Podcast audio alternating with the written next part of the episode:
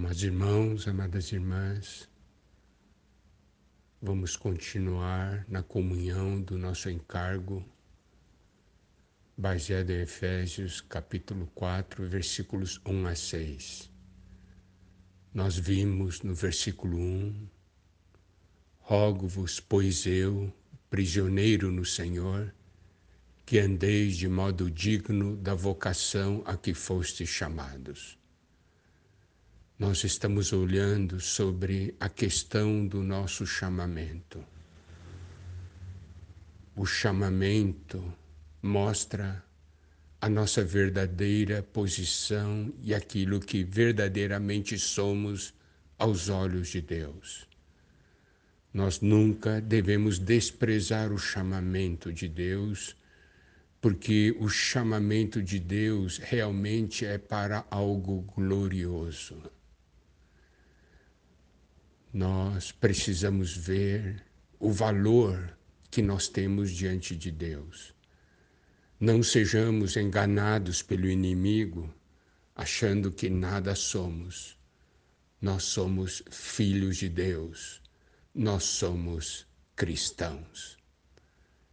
Eu gosto muito de Salmos 89, versículos 26 e 27 estes dois versículos nos mostram o seguinte: Ele me invocará dizendo: Tu és meu Pai, meu Deus e a rocha da minha salvação. Aqui, nesse versículo 26, mostra o Senhor falando dos seus filhos atitude de seus filhos. Ele me invocará, dizendo: Tu és meu Pai, meu Deus e a rocha da minha salvação.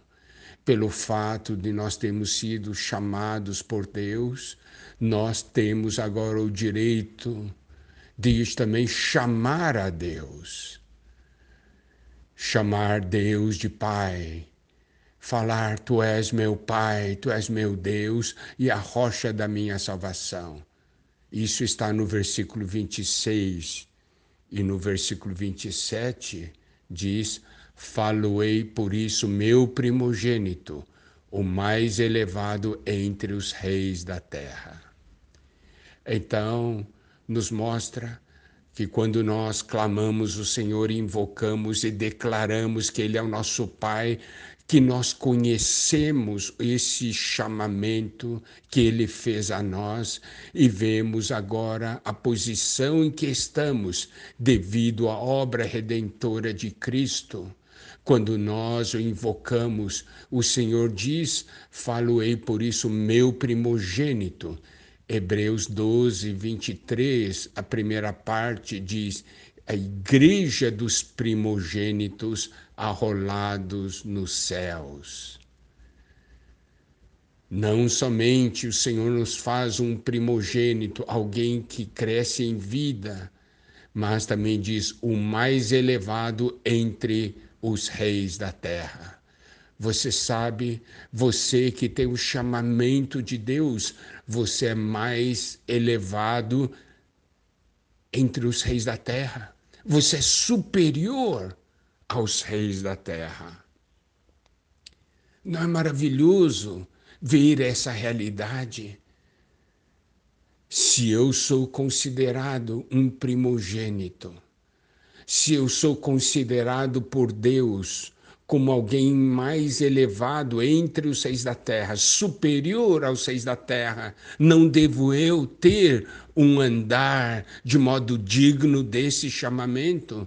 Deus nos chamou para que nós um dia possamos reinar com Ele.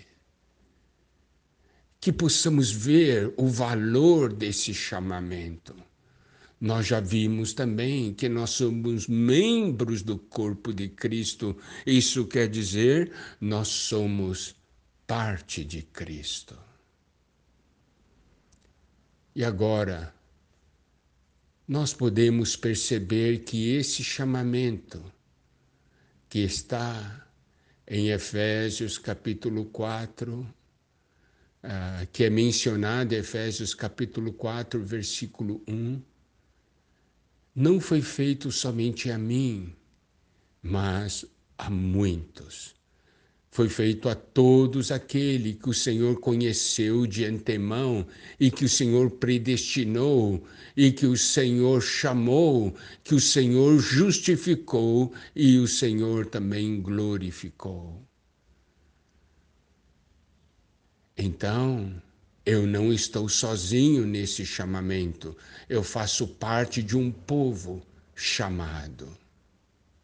Eu sei que estou aqui com os outros. E é pelo fato, então, de estar com os outros, eu devo dar atenção sobre a maneira como eu me relaciono com os demais que estão nesse mesmo chamamento. Assim como nós vimos a visão de um membro em um corpo. O corpo não é um só membro, mas muitos membros. E esses membros constituem um só corpo. Por isso, nós temos a necessidade de Efésios capítulo 4, versículo 2. Esse versículo diz: com toda humildade e mansidão, com longanimidade, suportando-vos uns aos outros em amor.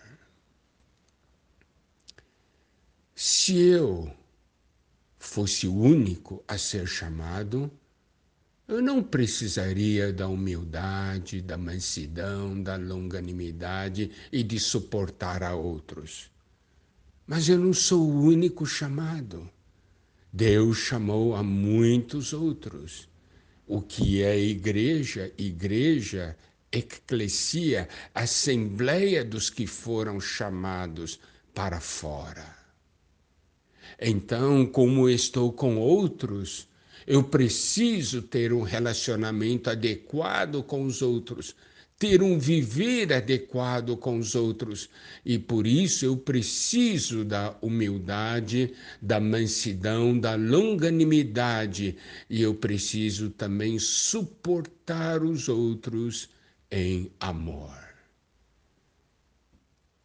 Que o Senhor revele a nós a preciosidade de não sermos o único chamado, mas que nós somos muito chamados e nós precisamos aprender a viver uns com os outros. Que o Senhor nos abençoe.